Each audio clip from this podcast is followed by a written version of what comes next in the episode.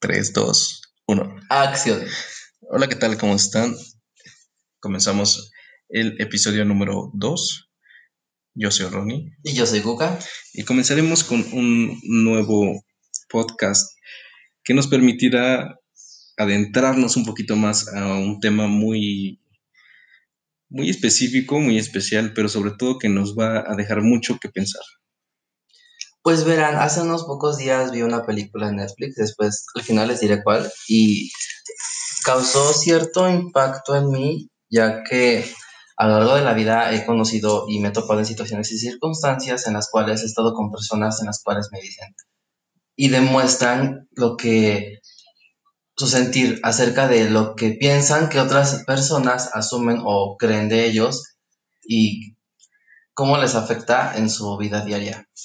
Ok, ok. Entonces, vamos a ir aterrizando un poquito esto. El tema de, del día de hoy es lo que asumen o lo que asumimos que piensan otras personas sobre nosotros y lo que eso influye en nuestro diario vivir, en nuestro actuar, en nuestro pensar y sobre todo en nuestro sentir.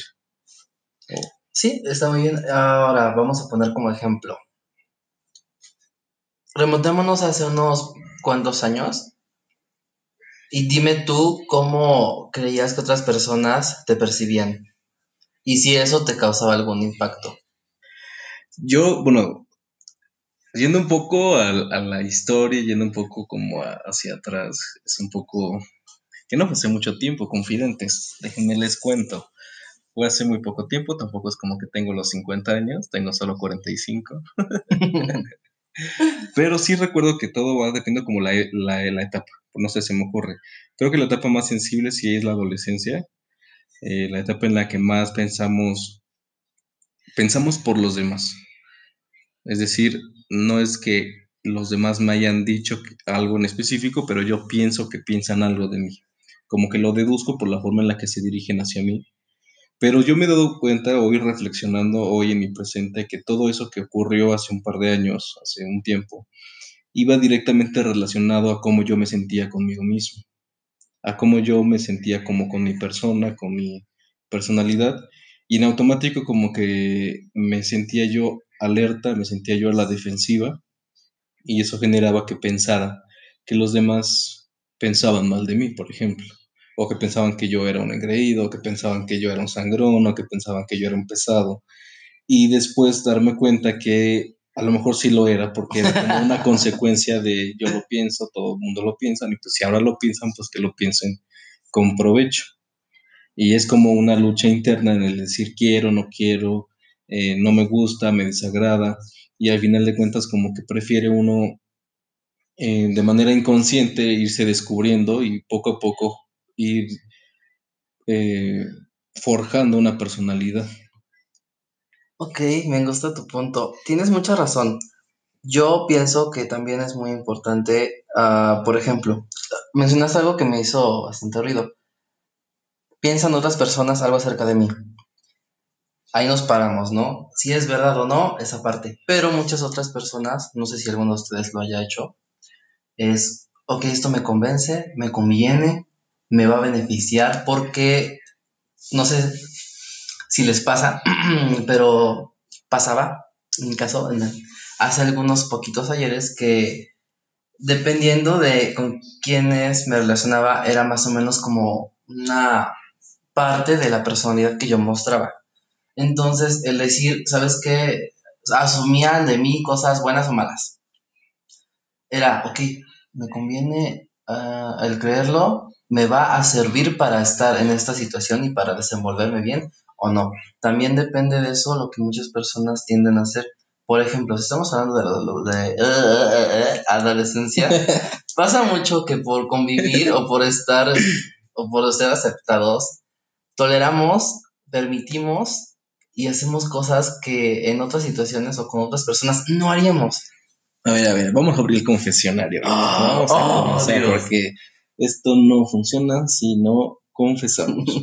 Entonces, a ver, Guka, quiero que confieses justo en este momento alguna anécdota que hayas vivido, pero que sobre todo te haya marcado, que hoy en tu presente digas a ti mismo cómo es posible que yo haya permitido esto, Ok, etcétera. ok. Pues bueno, es hace un par de añitos, este, yo en esa época, ¿Cuántos años tenías? ay, I don't remember, sería como unos, no sé, 17. Ok. Este, no tomaba ¿Qué no tomabas? alcohol, no, no me gustaba. Ok. Entonces, había muchos eventos, muchas salidas, sabes, en esa época, ¿no? Que jueves o viernes de, de pedita con los amiguitos. Y era de, ¡yay! ¿Y ahora qué hago? Entonces, este, fingía, fingía que tomaba a veces. Y cuando me cachaban, pues tenía que tragarme el alcohol y a veces, este, no sabían servir o servían muy fuerte y era como de... Entonces, en esas situaciones, este, pues yo tenía que buscar la forma para salir bien librado y para que no, pues no, no, no me cachaban en la mentira de, ah, no te gusta, no tomas. Y era de, "Ugh". entonces a veces sí tenía que hacer cosas. Claro, porque recuerdo algo similar, ¿no? Exactamente la misma situación. Yo a, mis, yo a mis 16 años, igual, era de, de no poder entablar como buenas amistades en la escuela a la que yo pertenecía. Sin embargo, llegó el momento en el que solo y solo adentrándote a este mundo del alcohol, por ejemplo, ya podías pertenecer, ya eras chido. Sí. Si no lo hacías, entonces ya todos asumían que tú eras pues un cortado, que eras un ñoño, eh, que no pertenecías, sí. y en automático sí te excluían de el círculo social. O sea, sí te excluían. Si tú no lograbas o si tú no accedías a hacerlo, sí te hacían a un lado. Ok, ya que hablaste, ya que abriste las puertas del infierno, hablamos de círculos sociales. ¿Tú en qué círculo social estuviste o formaste parte? Híjole, es que yo siempre fui, yo, yo fui el clásico niño nerd que no pertenecía. Yo era el clásico niño nerd que, que le costaba mucho trabajo socializar, pero que a su vez él fingía que no le importaba. O sea, yo fingía, yo a mi, no sé, a mi primaria o a mi secundaria o a mi preparatoria siempre fingí que el mundo me valía verga, ¿no? Sin embargo, perdón por decir groserías, a veces se me salen, ¿me escuchas? Eh, yo fingía que no, que no me importaba, pero realmente sí generaba un impacto en mí, sí generaba un impacto en mí el hecho de no poder eh, ser incluido en los círculos sociales. Y recuerdo muy bien que las, las pocas veces que pude como hacer clic o hacer match con algunos compañeros, era como el círculo social de los mataditos, o el círculo social de los que le querían echar ganas, de los que querían sobresalir, de los que hoy yo sé que son de los que quieren llamar la atención de alguna manera, porque yo fui de aquellos en los que yo quería yo sobresalir en todo, en todo, o sea, literal, que se me metió el demonio de Lolita Ayala. Sí, que yo quería sobresalir que en ortografía, que yo quería sobresalir en pintura, que yo quería sobresalir en todo, o sea, en todo lo que, en todo lo que fuera posible, porque era la única manera de decir al mundo, en este caso a los a la escuela o a los compañeros, eh, yo soy chingón, ustedes son unos. Por ejemplo, ¿no? Y no, no necesito de nadie. Pero eso era lo que yo mostraba de manera externa. De manera interna yo sí me sentía como que no, no, como que algo hacía falta. O sea, sí me hacía falta el echar desmadre, sí me hacía falta el reír, el, no sé, muchas cosas que hoy me doy cuenta que me perdí. Wow, interesante, fascinante. Muchas gracias por tu, com- por tu confesión. Eh, ah, me to- supongo que me toca a mí, ¿verdad? Vas. Ok, pues yo, este, pues yo la verdad es que sí, se me facilitaba el, el platicar con otras personas y pues no sé por qué como que me llamaba la atención y se me acercaban pues los mm, desmadrosos, los que no le echábamos ganas, porque la verdad es que a mí las matemáticas, ay no, no, jamás en la vida me entraron y pues me gustaba tener, mantener mi, mi, mi- mis calificaciones bien, o sea, no excelencia ni tampoco tan malas, porque también te daba cierto estatus social. si eras matadito, no sabes que ya no puedes formar parte de, de los... Eso pensabas tú. Ok, Ok. buen punto, sí, es cierto. Mm, ok, yo lo pensaba. Mm. Y realmente era como de, ok, no, no puedo esforzarme de más, no debo, porque si no ya no voy a poder estar con estas personas. Que era, era agradable, era divertido, este, el no tomarse tan en serio la escuela, era como de, ah, no pasa nada, después. Porque al final de cuentas, si analizamos un poquito esto, es que estos círculos sociales que vamos forjando nos dan algo a cambio. Claro. Entonces, no es como porque por arte de magia por o al azar, sino siempre eh, buscamos eh, desarrollarnos en un ambiente donde nosotros siempre obtengamos algo a cambio, ya sea tranquilidad, ya sea felicidad, ya sea bienestar, obviamente, y donde tú te sientes a gusto. No te vas a sentir a gusto donde tú te gusta el desmadre y en medio de un círculo social puro ñoño, por ejemplo, ¿no? O viceversa. Porque siempre buscamos eh, obtener siempre algo a cambio. Entonces, quiere decir que el ser humano por naturaleza es un, es un ser egoísta. Mm, podríamos decirlo. es, una parte de... Creo yo que es parte como de instinto de supervivencia, ¿no crees? También es que muchas personas ven como algo negativo el ser egoísta, cuando el ser egoísta es como un espectro más amplio y es simplemente desde el velo por mis intereses, eh, me cuido de mí mismo y obviamente pues también voy a cuidar de los demás ponemos un ejemplo, hace tiempo lo que asumían de mí y que estaba totalmente errado era que yo era una persona superficial y que me llevaba con los chicos populares, los desmadrosos, los borrachos, los que se de fiesta. Y por lo tanto asumían que yo era una persona fría, banal, superficial, que era como de si tienes dinero o si tienes cierto estatus, me junto contigo y subimos y bajamos. Y si no lo eres, no. Y aparte, lo que esas personas percibían o estaban conmigo, independientemente de que sí tenían como su parte de superficialidad y toda esa onda que no está como tan padre ahora, era que pues me tomaban como un confidente. Entonces, dentro de todo eso, que era como de, ah, sí, estamos bien siempre y todos nos quieren admirar y quieren ser parte de nosotros, también estaba esa parte de, sí, pero también sufrimos, pero también la pasamos mal. Y supongo que ese era como mi, mi papel que yo jugaba ahí como de mediador, en el cual era como de, ok, sí, pero también aterrízate un poquito y siempre me, me, pedían consejos de, es que no sé qué hacer. Obviamente era como de super top secret, nadie puede saber esto porque tú sabes que si alguien sabe ese tipo de cosas, o sea, mi reputación y lo que piensan de mí se va al carajo. Entonces, sí, es cierto, funcionaba el estar en ese entorno porque tenía recompensas. Yo tengo una pregunta que me está resonando ahorita en la cabeza y es como el por qué tiene tanto peso lo que otras personas opinen sobre nosotros. Excelente pregunta. Te voy a dar como dos respuestas. ¿Por qué? La primera respuesta podría ser el yo de hace tiempo te diría una, respuesta y el yo de ahora te dará otra respuesta. Hace tiempo a mí sí me importaba demasiado que pensaban de mí, ya que pues cuando estamos más pequeños no tenemos como una identidad definida. A veces nos cuesta defender lo que somos y lo que queremos y lo que valemos. Muchas veces es, ejemplo, me gusta tal persona y quiero con esta persona, pero mi grupito dice, no, no te conviene, no es parte de. Entonces, entonces, ¿qué debo hacer? Obviamente, si me lo preguntas actualmente, es, ¿me vale? ¿Me vale realmente cacahuate lo que piensan de mí? ¿Por qué? Porque pues conforme van pasando los años te das cuenta de qué cosas valen, qué cosas debes de mantener contigo y qué cosas realmente tienes que desechar. Pues sí, yo creo que también aparte de todo esto es como a veces cuando decimos que no nos importa, pero sí nos importa. Eso, bueno, yo voy a confesar algo, ¿no? Voy a confesar que eh, tanto en mi historia pasada, tanto como de repente todavía se me hace, se me, se me da, que digo, no, pues la verdad es que no me importa lo que digan de mí, no sé, sobre algún caso en específico, por ejemplo, en el trabajo, no que digan que soy bien pedante o que soy muy engreído, y yo sé que no me importa lo que diga.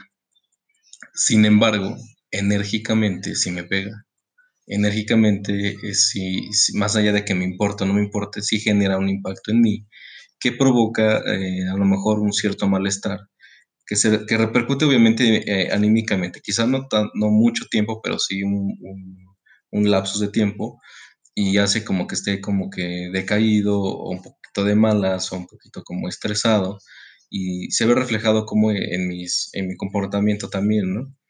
Y si lo voy aterrizando, no sé, se me ocurre la parte social donde yo también voy con bandera de no me importa lo que digan y piensen de mí, sin embargo, sí voy cuidando como esas partes de, mm, de no, de hacer las cosas, pero sin que de, vaya a molestar a alguien más. Siempre como que pensando en que, ching, mm, a ver, tengo que, tengo que cuidar lo que digo, tengo que cuidar lo que estoy haciendo, porque no quiero eh, afectar a alguien más, no quiero molestar o incomodar a alguien más.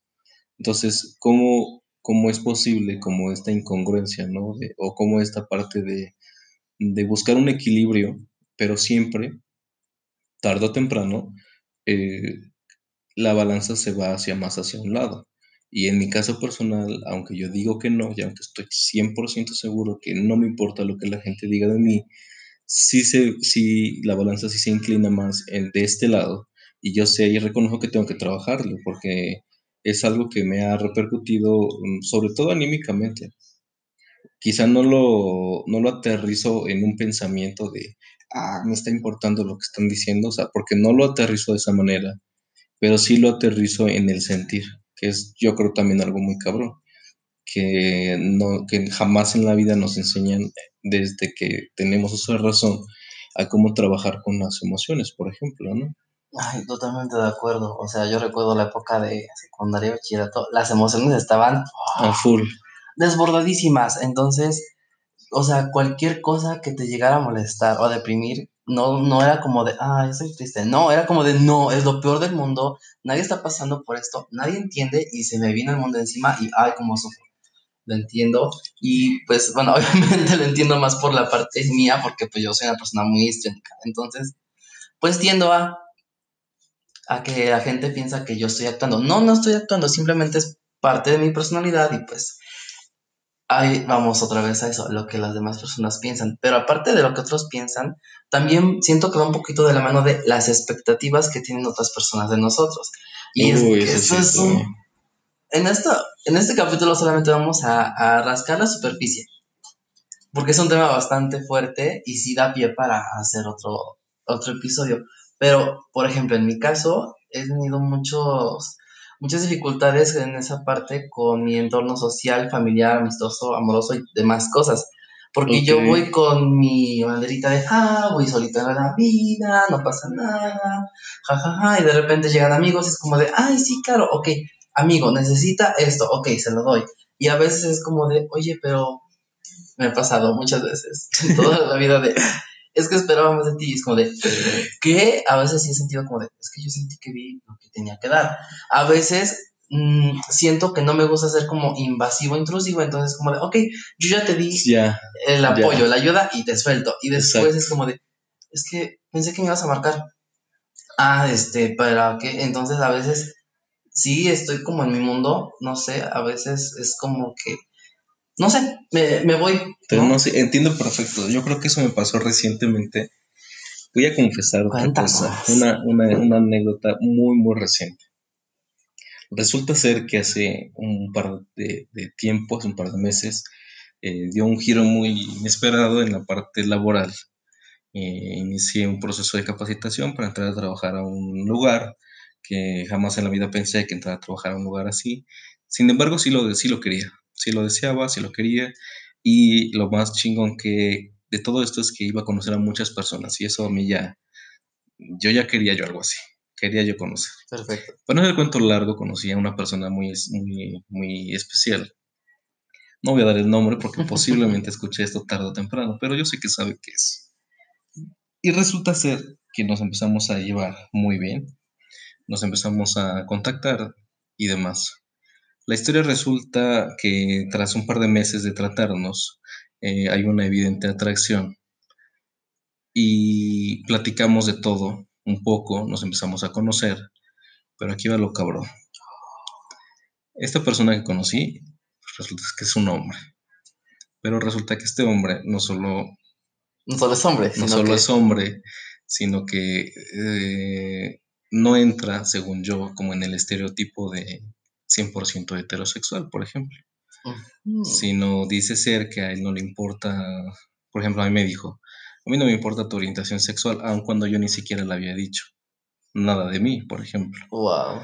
Y me decía también que, que no tenía problema con llevarse conmigo, que no tenía problema con que platicáramos y nos conociéramos más, etcétera, etcétera, etcétera. Lo cual jamás cuadró, jamás cuadró con... Con tu forma de percibir. Exacto. Entonces, eh, él me compartió muchas cosas, muchísimas cosas. Y entonces eso fue forjando en mí el, el cómo yo comportarme con esta persona. De tal manera que yo sé que cuando esta persona se encuentra muy mal, lo que tengo que hacer es decirle, sabes que si necesitas algo estoy aquí. Y hasta ahí. Aunque sabe que tú se lo has dicho, o sea, tú necesitas el, oye, te recuerdo que aquí estoy para... Exacto. Entonces yo, sé lo, mm. yo, yo lo único que hago es, ¿sabes qué? Te recuerdo que aquí estoy por si necesitas que alguien te escuche, etcétera, etcétera. Con el paso del tiempo sucedió que en una ocasión que me invita a cenar, eh, me mm. saca el tema y me dice, eso exactamente que tú dijiste hace rato, es que yo esperaba más de ti. Wow. entonces, cuando tú dices, oye, pues tú ya me habías dicho que a ti te gusta que te den el espacio, tú ya me habías dicho que a ti te gusta que, que, no, te, que no sean invasivos contigo. Entonces, como por qué esperas algo más de alguien? Cuando aparte ya habías aclarado, pues que no buscas nada, absolutamente nada de, de, de mí en este caso, ¿no? Entonces es como dices, es como algo muy, muy, muy chistoso, y eso va, muy como de la mano con el de yo espero que dé el primer paso, pero esa persona también está esperando que, uno dé el primer paso y en esa, en ese se queda se queda como en el limbo, pues. Claro, no, qué terrible, pero entonces, o sea, también es como de, entonces, ¿qué tipo de, de relación, de amistad es la que esperaba de ti? sí, ni yo lo sé actualmente. Y también, ¿qué es lo que tú esperabas de la otra persona? Mm, yo digo, yo, yo voy con bandera de no espero nada de nadie. Esa es mi bandera. Claro. Esa es la bandera que yo siempre ando cargando, sin embargo, sí espero. Sin embargo, cuando uno es atento con alguien, uno espera que esa persona sea atenta, quizá no a la misma intensidad. Pero aunque digan que no, yo soy súper fan de la reciprocidad. Muy bien. O sea, tiene que haber un equilibrio, porque siempre, tarde o temprano, quien da más se llega a cansar, y no porque sea digan que ah, yo doy algo sin querer recibir algo a cambio. O sea, la verdad es que no, no funciona así. o sea, si uno puede eh, dar, dar algo sin, como que de manera honesta, de manera desinteresada, es muy chingón eso. Sin en cambio, tarde o temprano sí te pega el hecho de no, no recibir nada. Y pasa el tiempo y pasa el tiempo y dices, oye, pues, ¿qué onda? O sea, ¿hay o no hay algo? Totalmente de acuerdo. Y no sé, me vino a la mente otras situaciones, por ejemplo. Bueno, para empezar, esto tiene que ver con diálogo, con comunicación. Y obviamente las personas no estamos educadas para mantener una comunicación asertiva con otras personas. Por ejemplo, a mí me gusta ser atento con las personas cuando conozco a alguien, ¿no? Y cuando me agrada, mucho mejor. Pero a veces llega un punto en el cual las personas se confunden y llegan a decirme, ay, espera, es que, este, oye, pero son amigos. ¿eh? Ah, Excuse me. O que empiezan a tener como más atenciones y empiezo a notar cierto cambio en su forma de ser conmigo. Es como de, ah, qué agradable sujeto. Hasta que llega el punto en el cual me dicen, ay, es que creo que me estoy hablando. Yo de, oh, oh, oh, por Dios, espera, ¿qué está pasando aquí? La verdad es que yo me siento bien con mi soltería. Estoy aprendiendo a vivir solo, disfrutando. Este es un proceso nuevo. Está cool. Si ustedes todavía no llegan a eso, por favor lleguen y, si están solteros, disfruten la soltería y estén solitos y quiéranse y escúchense y conózcanse y hagan las cosas que les encanta hacer con una pareja, pero solos. Porque si les gusta hacerlo solos y lo disfrutan, pues va a ser todavía mejor con pareja. Tip. Entonces, me ha pasado a veces demasiado esa parte de confusión de, oye, pero entonces, este, ¿por qué? Es que yo pensé que tú, yo de... Yo creo que es lo peor que alguien te puede decir no me gusta meter gente, se siente feo. En verdad, yo sufro cuando a alguien le digo, disculpa, es que solo amigos. Es tan frase cliché, tan de película. Entonces, es una situación en la cual no me gusta y, en, esa, en esa parte sí termino actuando como Julia Roberts en Novia Fugitiva, por si alguien la vio y si no, véanla, se la recomiendo.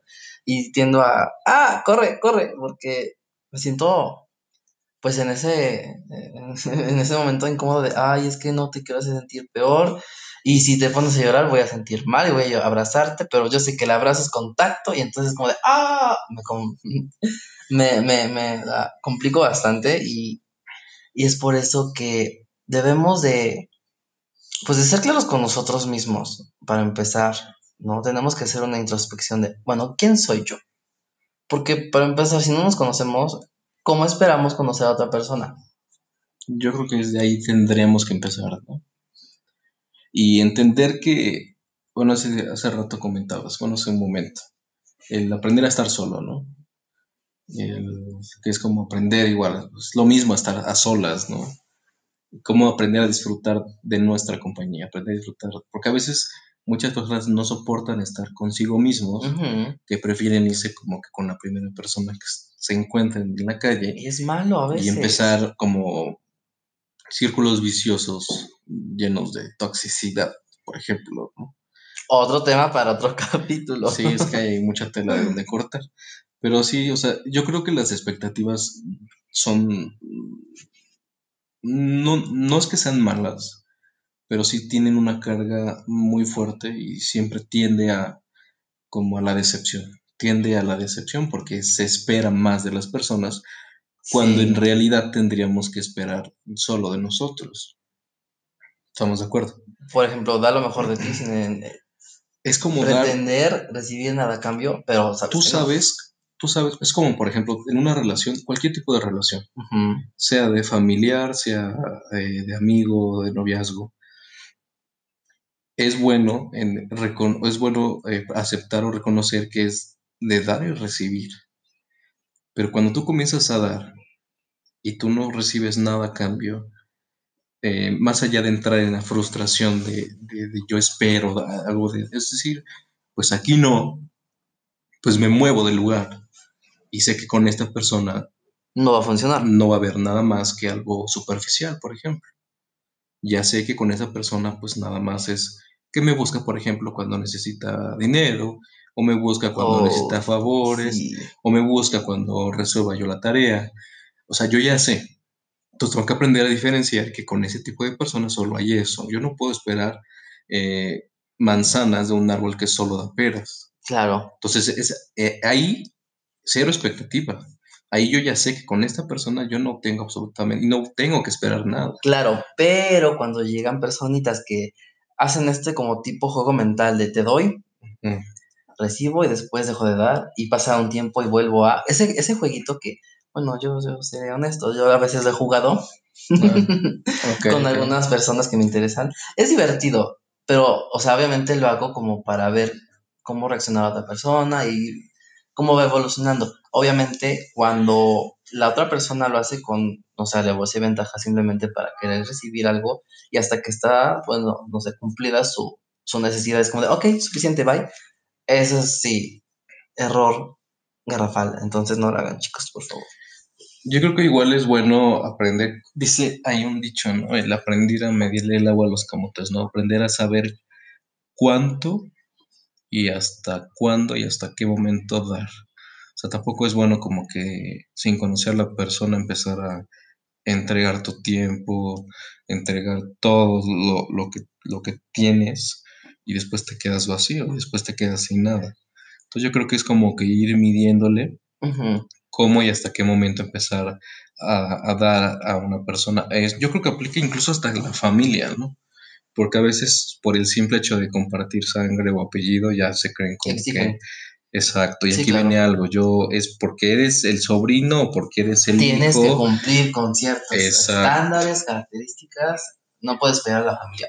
Exacto otro, tema sí, claro es súper fuerte porque sí no o sea es horrible porque o algo tan sencillo por el simple hecho de ser hombre o sea, ya es una expectativa así de que no, pues porque eres hombre tienes que hacer más. Porque eres hombre tienes que lograr más. Ganar más. Ganar más, por ejemplo, ¿no? Y, a la mujer es más como de, pues con que te toque un buen hombre ya la hiciste, ¿no? O sea, actualmente aún siguen pensando sí, personas Sí, lamentablemente.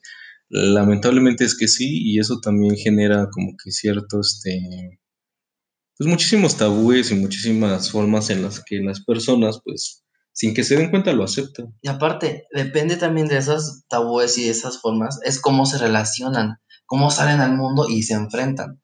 En base a, a mí me enseñaron, yo aprendí. Entonces también es también como cortar esa parte de, vamos a llamarle cordón umbilical, ¿no? La formación, la... Bueno, como seguíamos diciendo, del cordón umbilical, ¿no? De, O sea, sí, sí, sí, la formación que, que tenemos, el cómo nos crecimos y ya cuando adoptamos y mezclamos quien yo soy desde casa y la persona que me he formado fuera de casa con otro contexto social, con otras personas, con otras ideas que yo he concebido y que he cambiado, algunas han permanecido, es, ok, ahora soy esta persona y voy a tolerar esto, esto no lo voy a tolerar. O sea, sí tener como esa parte de, de discernir hasta qué punto permito que otra persona afecte de forma positiva o negativa alguna opinión acerca de mí. Eso me hace recordar lo que hace un par de tiempo una persona me, dijo y, fue, un, fue una reflexión que sí se impregnó y hasta la fecha la tengo todavía. Cuéntanos. Que es acerca de cómo yo le regalo mi paz y mi tranquilidad con facilidad a los actos o a las palabras de otras personas. Y es cierto, a veces el simple hecho de, escuchar algo que no, me, que no me agradaba o que no estaba de acuerdo, ya me encabronaba. Ya estaba de malas y en automático lo que pudo haber sido solo un mal momento se convierte en un mal día. Y como algo que pudo haberse solucionado con un no estoy de acuerdo con lo que dices y se acabó y ya. Uy, sí, y terminaba en estar encabronado, estar de malas, me preguntaban qué tienes, nada, qué tienes, nada seguro, sí, no me importa, cuando realmente yo sí sentía una molestia muy fuerte o muy cabrona, ¿no? Entonces, reconocer como mi, mi, paz y mi tranquilidad no me la iba a otorgar absolutamente nadie, ni una sola, mm, una sola persona en específico. La tenía yo que trabajar yo para mí, de mí para mí. No la tenía que buscar afuera, la tenía que encontrar también adentro, ¿no?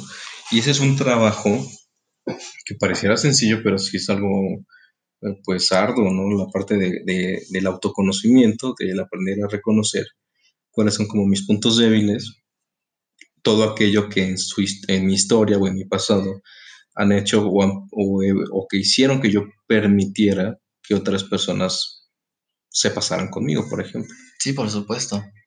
Y pues bueno, yo les voy a dar una recomendación. Échala, pues a ver. Para todas esas personas que estén pasando por ese tipo de situaciones, acudan a su psicólogo de confianza, chicos. Em, el mantener en orden nuestra, nuestra mente es tarea de los psicólogos. Así que denles chamba, denme chamba. No, la verdad es que hay, hay, cosas que podemos procesar y podemos trabajar nosotros internamente, pero a veces necesitamos esa ayuda externa, esa persona, ese alguien experto que nos diga, ok, va, por aquí le hacemos o aquí le movemos. Entonces, no tengan miedo, no, no se sientan mal por acudir a...